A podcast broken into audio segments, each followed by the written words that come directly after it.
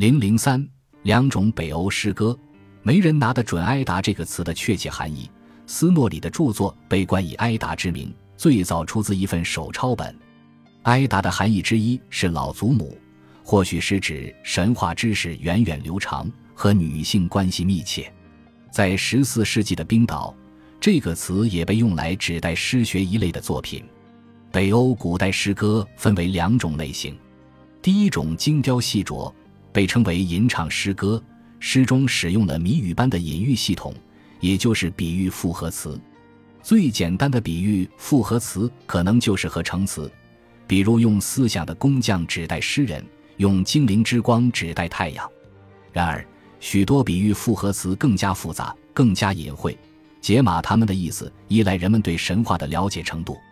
因此，想要理解冈罗德玉壁上的众鹤说的是谁，我们需要知道。奥丁曾经引诱巨人之女冈罗德，以其为诸神和人类获取诗仙秘酒。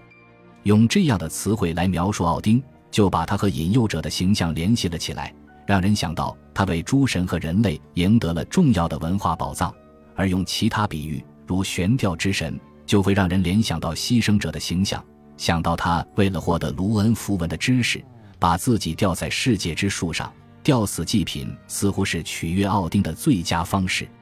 除了第三章中谈到的索尔的几段历险，吟唱诗歌鲜少继续神话故事，但神话传说和此类诗歌之间依然存在联系，主要在于神话传说支持了比喻复合词的隐喻系统。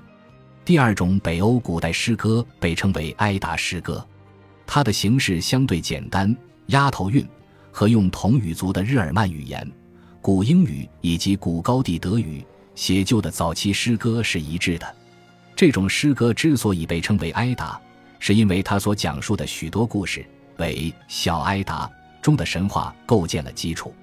采用这种韵律的诗歌，大部分都是通过一卷手抄本才保留至今。这卷手抄本的正式名称为 GKSR 三六五四 two，现今被保存在雷克雅未克的手抄本研究院中。冰岛主教布林约尔维斯问讯于1662年将这卷手抄本献给了丹麦国王，他因此得名 Codex Regius，即皇家手稿。尽管这卷手抄本是于1270年左右在冰岛写就的，成书时间比斯诺里的《艾达》晚了40年左右，但其中的许多诗歌和内容却出现在斯诺里的著作中。斯诺里写作之时。似乎已经存在成文的神话英雄诗歌集供他参考引用。本书中所引用的诗歌全都源于这一合集。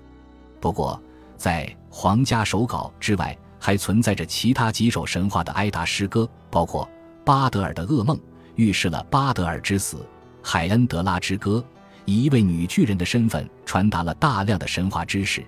其中列出了女神弗雷雅最喜爱的英雄之一的祖先令名里格的赞歌，解释了社会阶层是如何形成的。还有一些埃达形式的诗歌散见于维京时代英雄的散文故事中，大多讲述的是古代斯堪的纳维亚英雄的事迹。这些诗歌被称为古代萨迦。